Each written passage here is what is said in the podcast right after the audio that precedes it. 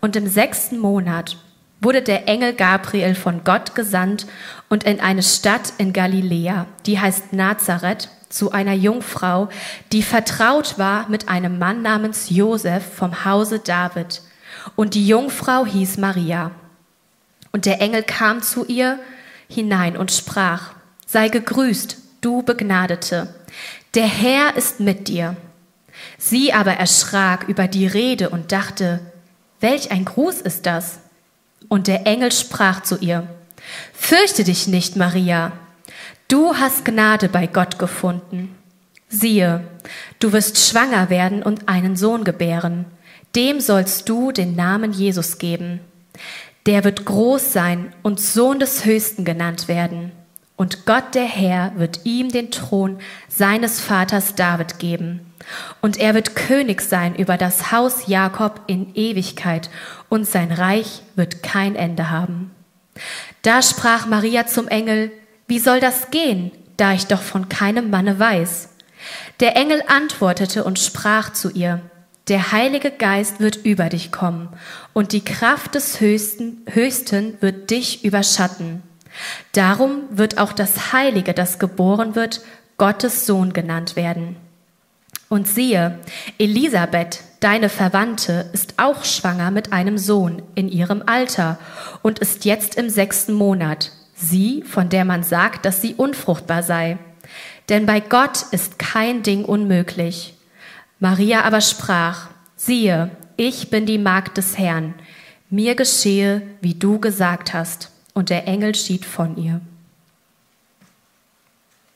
Ja, einen wunderschönen guten Morgen auch von mir. Herzlich willkommen zum dritten Advent hier bei uns in der Gemeinde.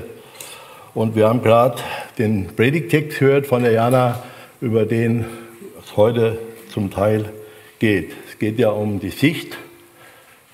Äh, der König kommt aus der Sicht von Maria und Josef.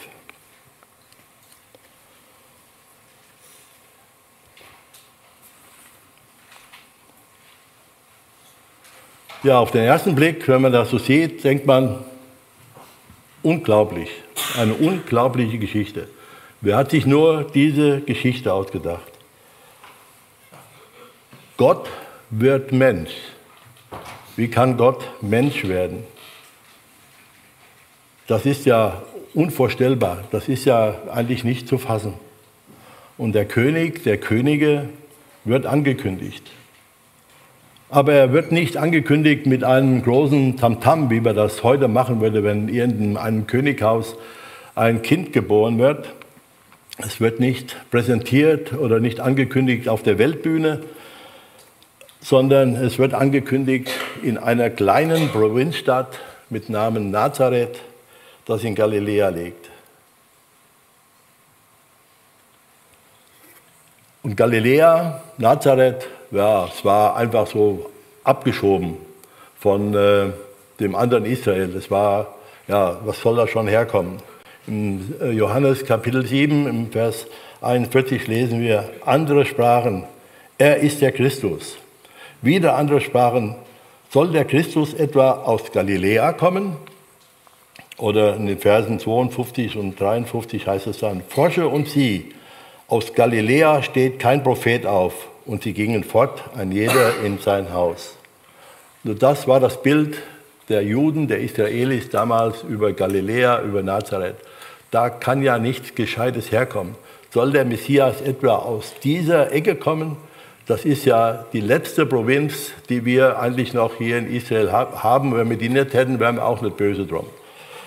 Ich will jetzt nicht irgendjemand äh, so sagen, wenn man vielleicht in Deutschland äh, ähm, ein Land nehmen würde, dann würde sagen, ja, die bräuchten wir jetzt auch nicht unbedingt, aber ich denke, es sind gut, dass alle da sind. Ja, aber so war das Denken halt über diese Provinz, über das, wo, ja, wo Jesus herkommen sollte. Und es geschieht, wie gesagt, nicht in einem großen Palast, nicht auf der Weltbühne, sondern es geschieht in einer kleinen Wohnung, ich denke eine einfache Wohnung, weil Maria war eine einfache Frau aus einer einfachen Familie. Und äh, da geschieht das. Und äh, da wird der König der Könige angekündigt. Und er wird angekündigt einer Jungfrau, die Maria heißt. Und Maria war vielleicht so zwischen 12 und 16 Jahre, manche sagen auch 12 und 14 Jahre, aber 12 und 16 Jahre. Und ab dem 12. Lebensjahr konnten Mädchen verheiratet werden und Jungs ab dem 13. Lebensjahr. War schon sehr früh für unsere Zeit heute. Und die Maria war zu diesem Zeitpunkt auch schon verlobt. Das heißt, sie war in einem Mann fest versprochen, fest versprochen als Ehefrau versprochen. Und das bedeutet, es war damals ein bisschen anders, als es heute ist. Ähm, heute ist auch die Verlobung ist auch so, ja, noch ein Eheversprechen, aber es wird nicht mehr, hat nicht mehr diese vielen Dinge, die damals von Bedeutung waren. Wenn jemand verlobt war, war er im Grunde genommen rechtlich, rechtlich schon verheiratet, auch wenn die Ehe noch nicht vollzogen war, sondern dazu gehörte, dass der Mann seine Verlobte zu sich nach Hause holte und dann mit ihr zusammenlebte und dann war die Ehe vollkommen vollzogen. Und zu dieser Jungfrau kam der Engel, der wie in einigen Versen vorher lesen können bei Zacharias, einer der größten Engel war. Der größte Engel war der Engel Gabriel und er hatte seinen Platz normalerweise vor dem Thron Gottes. Und ich kann mir vorstellen, dass es eine große Aufregung war im Himmel, als Gott äh, dem Gabriel den Auftrag gab, erstens mal zum Zacharias zu gehen und ihm zu verkündigen, dass der Vorläufer, der Johannes der Täufer, der Vorbote Jesu, äh, kommen wird. Und das war ja schon auch nicht ganz so einfach. Und dann, als er dann sagte, und jetzt gehst du zu Maria und sagst ihr, dass sie einen Sohn gebären wird, quasi den Messias. Und das wird im Himmel schon eine große Aufregung gewesen sein. Und äh, wir lesen ja auch, dass diese Botschaft schon vor vielen Jahren angekündigt wurde.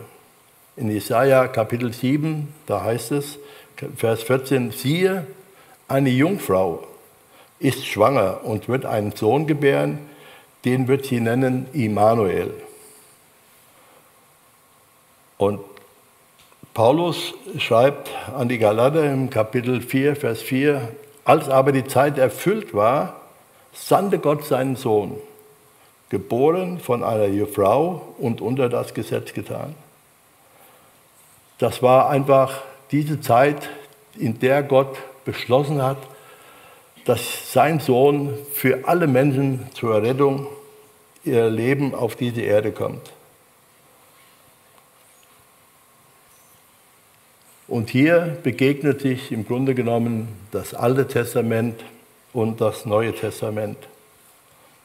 Gott hatte schon viele Jahre, sagte ungefähr 400 Jahre, nicht mehr zu seinem Volk durch Propheten gesprochen.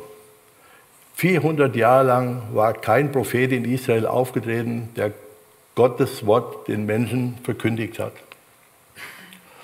Und dann, wir haben ja, wir haben ja Hebräer jetzt, jetzt abgeschlossen vor kurzem und da lesen wir am Anfang vom Hebräerbrief, da heißt es ja in den ersten vier Versen, nachdem Gott vor Zeiten vielfach und auf vielerlei Weise geredet hat zu den Vätern durch die Propheten, hat er zuletzt in diesen Tagen zu uns geredet durch den Sohn, den er eingesetzt hat zum Erben über alles, durch den er auch die Welten gemacht hat.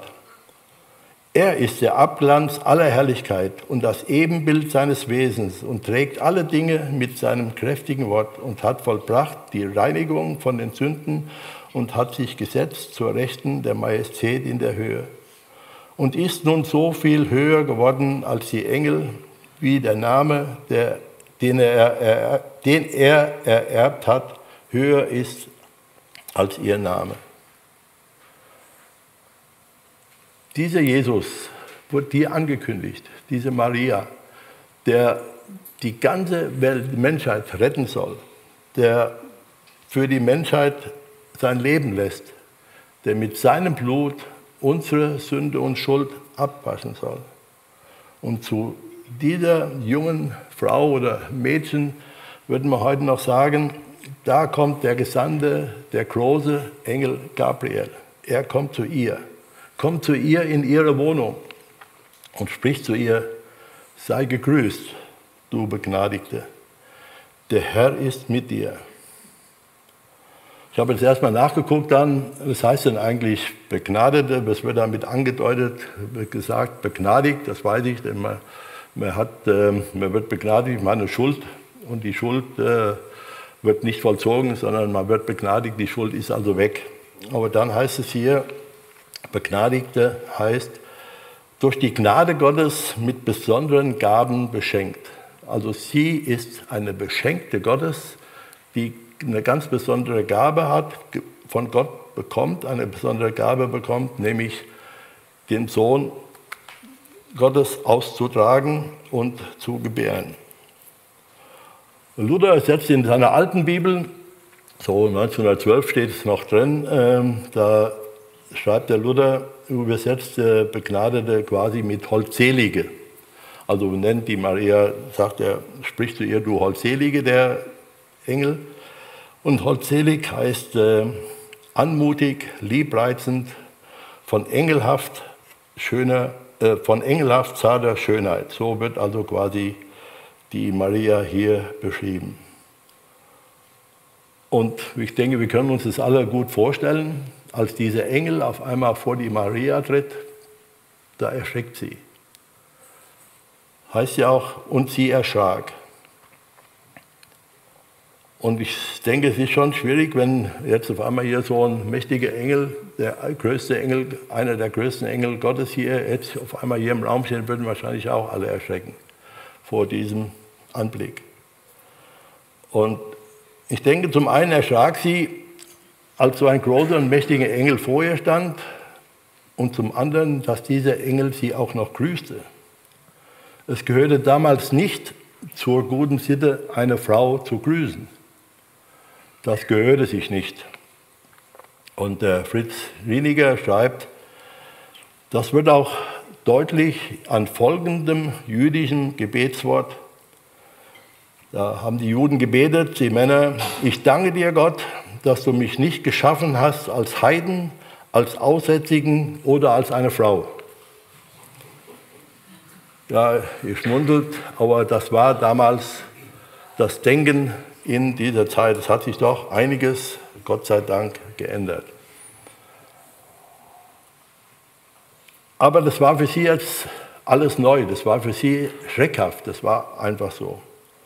Aber es ist nicht nur so, dass der Schrecken nicht nur dann kommt oder die sie dadurch nur allein erschrocken ist, sondern das zeigt auch so ein Stück, dass die Maria nicht sündlos war, wie es wie dies die katholische Kirche oft behauptet, die Maria war nicht sündlos. Und eine Begegnung mit Gottes Heiligkeit und Gerechtigkeit lässt uns in unserer Schuld und Sündhaftigkeit, lässt uns unsere Schuld und Sündhaftigkeit erkennen und wir erschrecken uns und halten die Gegenwart Gottes nicht aus. Wenn wir eine Begegnung mit Gottes Herrlichkeit haben, mit seiner Gerechtigkeit, dann erschrecken wir. Ich weiß nicht, wie das war, als du Christ geworden bist, als Jesus in dein Leben treten wollte, als der Heilige Geist dich dahin geführt hat, dass du dazu kam. Ob du dann über deine Sünde und Schuld erschrocken bist, dass du jetzt zu diesem Gott kommen konntest und ähm, ja, und er dir deine Sünde und Schuld vergibt. Und wenn die dann weg ist, dann kann die Begegnung auch eine andere sein. Jesus war nie erschrocken, wenn ein Engel auf ihn zutrat oder wenn ein Engel zu ihm kam. Lesen wir nirgendwo in der Bibel, dass Jesus auf einmal erschrocken war, dass ein Engel da war, weil er ohne Sünde war. Er brauchte sich nicht zu erschrecken, er brauchte sich nicht zu fürchten, weil er sündlos war. Aber wir Menschen, wir würden automatisch erschrecken, nicht weil er die Gestalt da ist, sondern weil wir Sünder in unserem Leben haben. Wir lesen in Lukas 5, in Kapitel 8, dass Simon sah, da fiel er zu Jesu Füßen und sprach, Herr, geh weg von mir, ich bin ein sündiger Mensch, denn ein Schrecken hatte ihn erfasst und alle, die bei ihm waren. In diesem Schrecken und Furcht fragt Maria, was ist das für ein Groß? Was geschieht hier? Aber der Engel, der beruhigt die Maria, als er sagt, fürchte dich nicht, Maria, du hast Gnade bei Gott gefunden. Und nach diesem, nach diesem Satz der Beruhigung, dass sie keine Angst haben muss, dass sie sich nicht zu fürchten muss, dass sie vor Gott Gnade gefunden hat, dann kommt die Ankündigung. Und diese Ankündigung wird die Maria vermutlich eine Berg- und Talbahn geschickt haben, ein Berg- und Talbahn der Gefühle. Kann ich mir gut vorstellen, dass diese junge Frau auf einmal, ja, was wird jetzt, was geschieht denn jetzt? Denn da sagt der Engel, siehe, du wirst schwanger werden und einen Sohn gebären und sollst, zu dem, und sollst den Namen sollst ihm den Namen Jesu geben. Der wird groß sein und der Sohn des Höchsten genannt werden. Und Gott, der Herr, wird ihn den Thron seines Vaters David geben. Und er wird König sein über das Haus Jakob in Ewigkeit. Und sein Reich wird kein Ende nehmen. Nachdem Maria kurz über die Ankündigung nachgedacht hat und was da alles was das alles für sie bedeuten würde, kommt sie zu dem Ergebnis, dass es ja gar nicht sein kann. Da sie ja noch nie mit einem Mann geschlafen hat. Das kann ja gar nicht sein, dass ich schwanger werde. Ich weiß ja nichts von einem Mann. Das haben wir ja im Bibeltext gelesen. Sie hatte also mit keinem Mann geschlafen, also konnte sie auch nicht schwanger werden. Das war damals so. Heute ist es ja alles ein bisschen anders durch die künstliche Befruchtung, aber das war ja damals noch kein Thema. Aber der Engel geht gar nicht auf den Einwand von der, von der Maria ein. Es beeindruckt ihn gar nicht, was, was die Maria sagte, sondern er spricht einfach weiter und sagt, der Engel antwortete und sprach zu ihr, der Heilige Geist wird über dich kommen und die Kraft des Höchsten wird dich überschatten. Darum wird auch das Heilige, das geboren wird, Gottes Sohn genannt werden. Die Kraft des Heiligen oder die Kraft des Höchsten wird dich überschatten. Was heißt das? Was soll das bedeuten?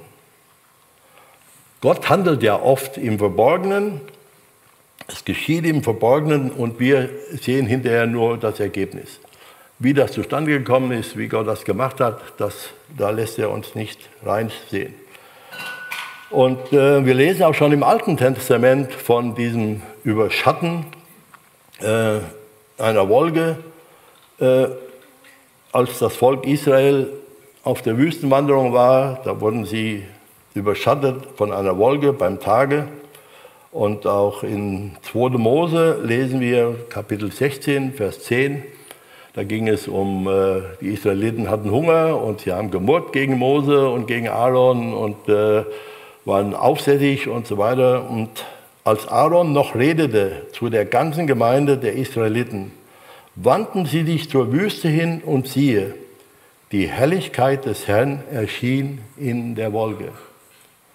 Wird oft in der Bibel so beschrieben, dass eine Wolke, in der Wolke dann Gott sich aufhält mit seiner Herrlichkeit, mit seiner Größe.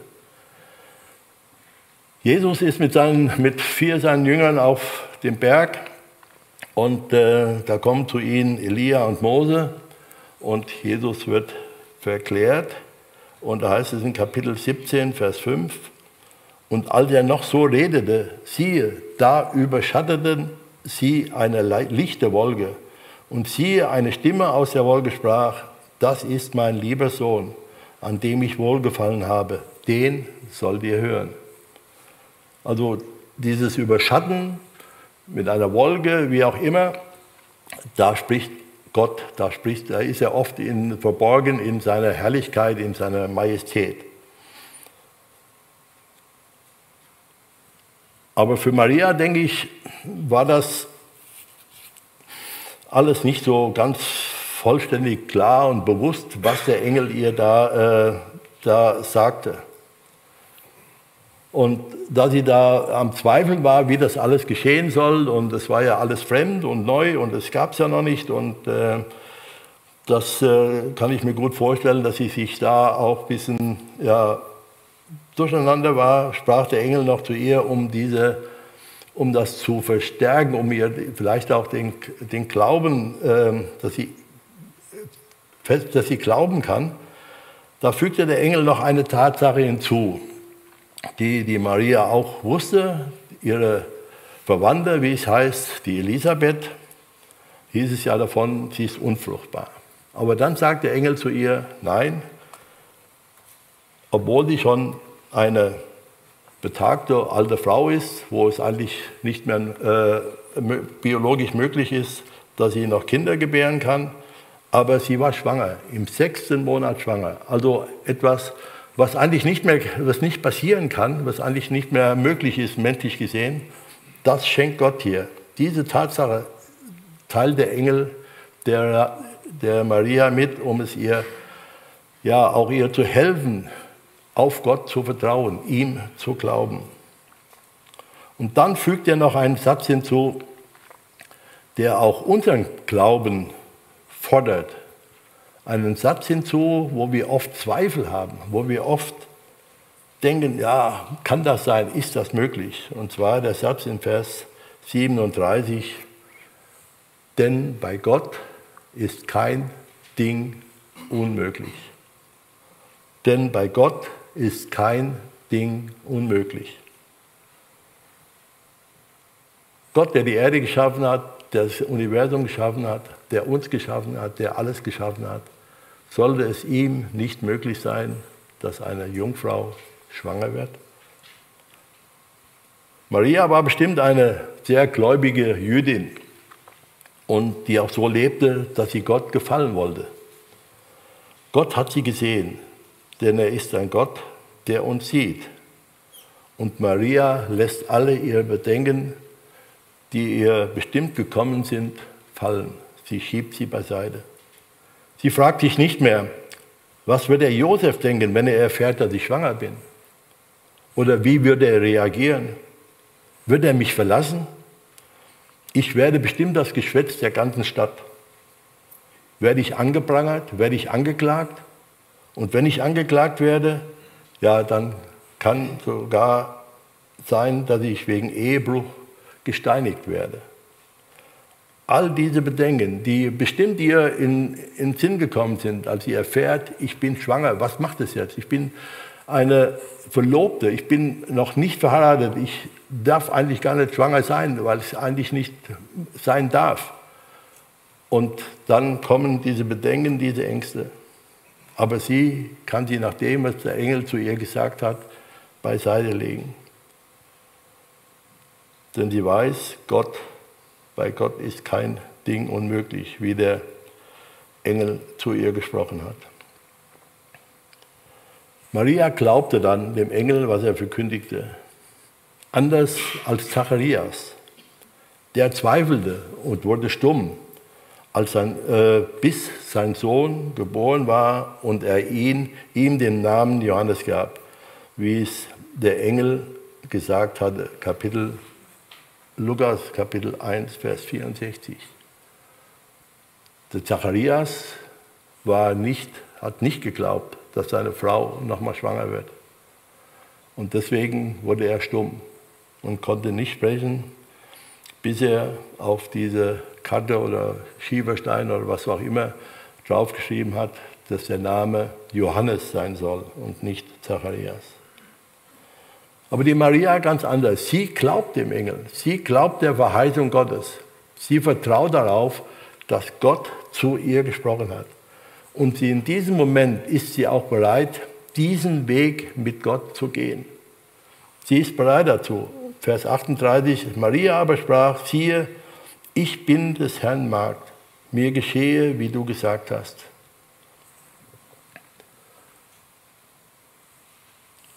Jetzt eine Frage an dich. Kannst du diesen Satz auch sagen? Siehe, ich bin des Herrn Magd oder siehe, ich bin des Herrn Knecht? ich will das tun, was du mir aufträgst? Bist du bereit dazu, wie die Maria?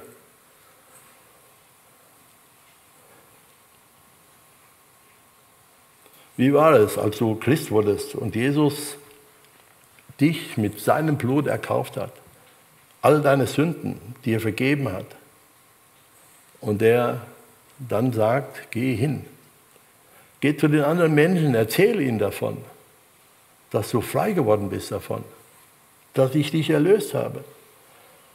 Erzähle ihnen davon, dass sie auch durch mich Rettung finden können, dass sie durch mich heil werden können.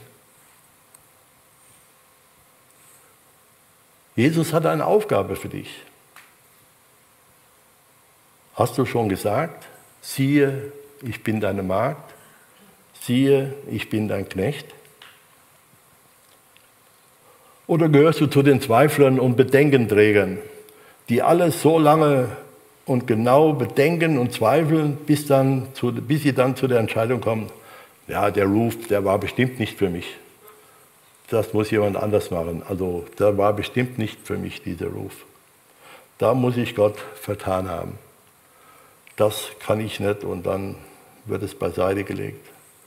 Oder gehörst du zu den Menschen, die Menschenfurcht haben, die Angst haben, anderen Menschen zu bekennen, dass Jesus sie befreit hat von Sünde und Schuld.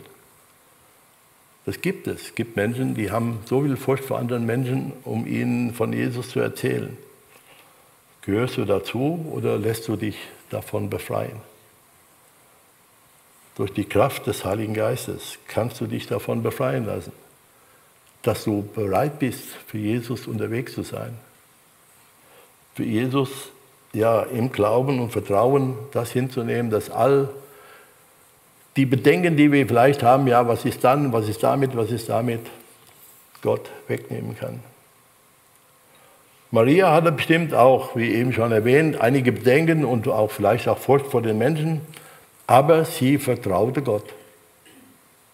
Dafür war jetzt Gott verantwortlich das war nicht mehr ihre Geschichte, das war nicht mehr ihre Sache, sondern wenn Gott sie gebrauchen wollte, dann war er auch dafür verantwortlich, dass die anderen Dinge auch so sein, sind, dass sie das auch tun konnte. Jetzt hatte Gott die Verantwortung. Gott hat auch ihr alle Bedenken und alle Furcht in wunderbarer Weise weggenommen und vor allen Dingen auch gelöst.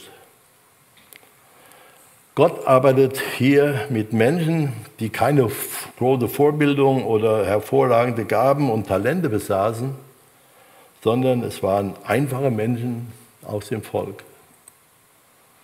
Einfache Menschen, so wie ich, vielleicht auch wie du, ich weiß es nicht. Aber alles, was sie zu ihrem Auftrag benötigte, bekam sie von Gott. Und das bekam sie dann, wenn es gebraucht wurde. Nicht schon im Vorfeld. Es wurde nicht alles im Vorfeld, und es wird auch bei Gott heute nicht alles im Vorfeld geregelt, sondern es wird geregelt dann, wenn es dran ist.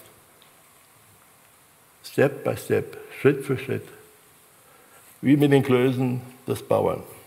Einer nach dem anderen. So handelt Gott. Er gibt nicht schon das Ende, das Ziel, vor Augen, sondern er gibt den nächsten Schritt vor Augen, den wir gehen sollen.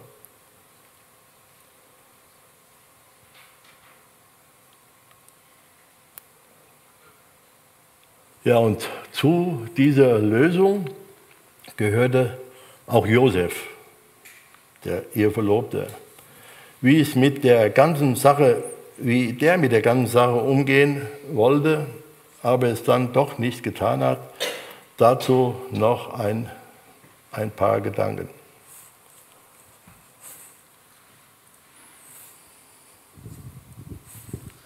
Die Geburt Jesu Christi geschah aber so. Als Maria, seine Mutter, dem Josef vertraut war, fand es sich, ehe sie zusammenkamen, dass sie schwanger war von dem Heiligen Geist. Josef aber, ihr Mann, der fromm und gerecht war und sie nicht in Schande bringen wollte, gedachte, sie heimlich zu verlassen. Als er noch so dachte, siehe, da erschien ihm ein Engel des Herrn im Traum und sprach, Josef, du Sohn Davids, fürchte dich nicht, Maria, deine Frau, zu dir zu nehmen. Denn was sie empfangen hat, das ist vom Heiligen Geist. Und sie wird einen Sohn gebären, dem sollst du den Namen Jesus geben, denn er wird sein Volk retten von ihren Sünden. Das ist, es, das ist aber alles geschehen, auf das erfüllt würde, was der Herr durch den Propheten gesagt hat, der da spricht. Siehe, eine Jungfrau wird schwanger sein und einen Sohn gebären, und sie werden ihm den Namen Immanuel geben. Das heißt übersetzt, Gott mit uns. Als nun Josef vom Schlaf erwachte, tat er, wie ihm der Engel des Herrn befohlen hatte, und nahm seine Frau zu sich. Und er erkannte sie nicht, bis sie einen Sohn gebar, und er gab ihm den Namen Jesus. Danke, Jan. Ja, in der Bibel steht es nicht, wie der Josef von der Schwangerschaft seiner Verlobten erfahren hat. Das lesen wir dann nirgendwo. Aber er war, ja, kann ich mir gut vorstellen, offensichtlich geschockt und enttäuscht als er das gehört hatte, bevor der Engel zu ihm gesprochen hat dann im Traum. Seine geliebte Maria, schwanger von einem anderen Mann. Nein, das geht nicht. Ich muss sie verlassen. Josef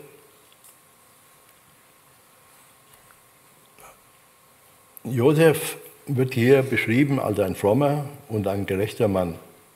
Aber eine Frau, die Ehebruch begangen hat, mit der wollte er nicht zusammenleben. Auf keinen Fall. Also entschied er sich, sie heimlich zu verlassen. Aber wie passt das zusammen? Fromm und gerecht und dann heimlich jemand zu verlassen?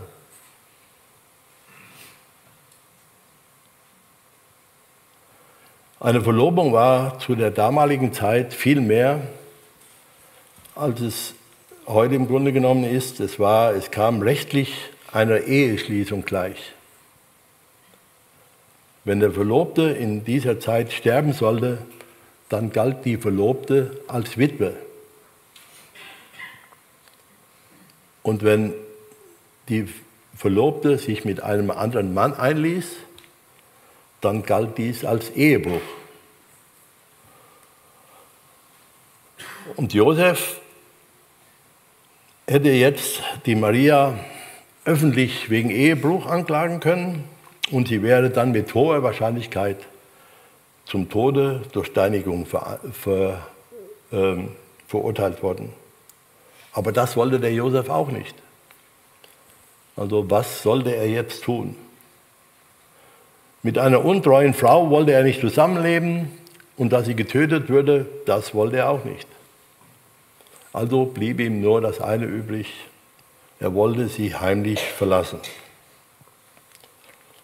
Aber das war eine ganz andere, wie wir das, wie, also ich muss jetzt von mir ausgehen, erstmal, wie ich jetzt denke, er will sie heimlich verlassen, das heißt so ganz im Stillen, so mich aus den, aus den Ästen machen, nichts mehr damit zu tun haben, einfach verschwinden und weg und aus, ich habe da nichts mehr mit zu tun.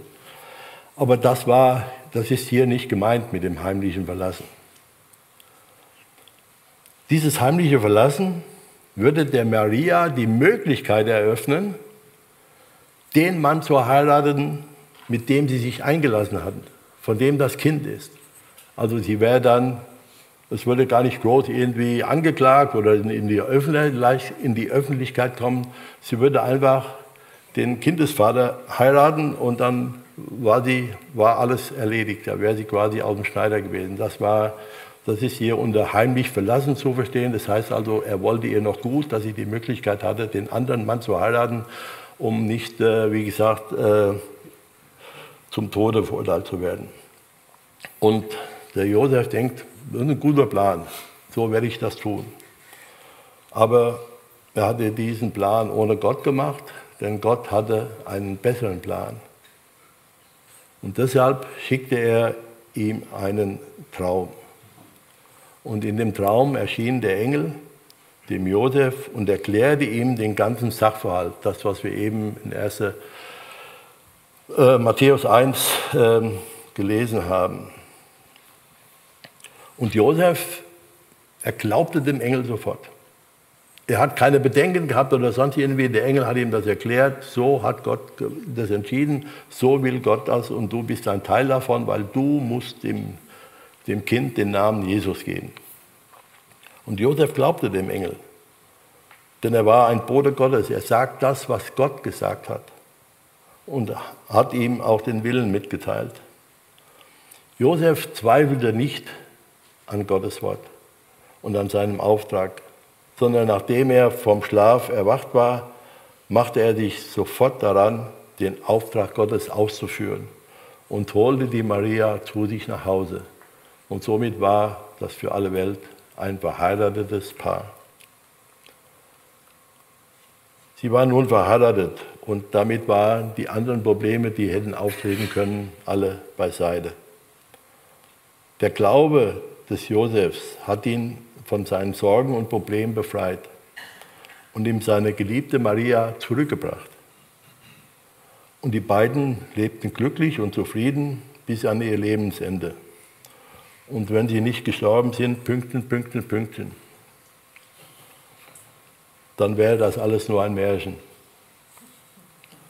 Aber es ist kein Märchen, sondern es ist ein wichtiger Teil von Gottes hervorragendem Heilsplan für die ganze Menschheit. Eine unglaubliche Geschichte, aber wahr, weil Gott sie geschrieben hat. Gott hat diesen Plan entwickelt für die Menschen. Und ich finde es einen so schönen, wunderbaren Plan. Als ich mich mit dem Text hier beschäftigt habe, da ist so viel, so viel drin in diesem Text, in diesen Dingen. Es ist einfach genial, wie Gott handelt und wie Gott Menschen gebraucht. In der Realität, auch wenn es manchmal sich anhört als Märchen oder unglaublich. Aber hier ist auch der Beginn des Neuen Testamentes. Gott wurde Mensch, klein und hilflos im Bauch einer Jungfrau. Der Glaube und das Vertrauen von zwei Menschen an einen lebendigen Gott hat mit dazu beigetragen, dass wir uns heute Kinder Gottes nennen dürfen. Gott hat das alles geschenkt. Aber diese beiden Menschen haben Gott vertraut, haben seinem Wort vertraut. Und Gott hat sie wunderbar und herrlich geführt. Das Heilige, das im Bauch der Maria war. Das Heilige, das geboren wurde, ist Gottes Sohn, gekommen zu uns als Errettung. Der Johannes schreibt in seinem ersten äh, Kapitel, am Anfang war das Wort und das Wort war bei Gott und Gott war das Wort. Dasselbe war im Anfang bei Gott. Alle Dinge sind durch dasselbe gemacht. Und ohne dasselbe ist nichts gemacht, was gemacht ist. In ihm war das Leben und das Leben war das Licht der Menschen. Und das Licht scheint in der Finsternis, aber die Finsternis hat es nicht ergriffen. Es war ein Mensch, von Gott gesandt, der hieß Johannes. Der kam zum Zeugnis, damit er von dem Licht zeugte, dass alle durch ihn glaubten. Es ist nicht, er ist nicht das Licht, sondern er sollte zeugen von dem Licht. Und das war das wahre Licht, das alle Menschen erleuchtet hat, die in diese Welt kommen. Es, ist, es war in der Welt und die Welt ist durch dasselbe gemacht und die Welt erkennt es nicht. Er kam in sein Eigentum, doch die Seinen nahmen ihn nicht auf. Wie viele aber an ihn aber aufnahmen, denen gab er Macht, Gottes Kinder zu heißen. Gottes Kinder, denen er, die an seinen Namen glauben. Amen.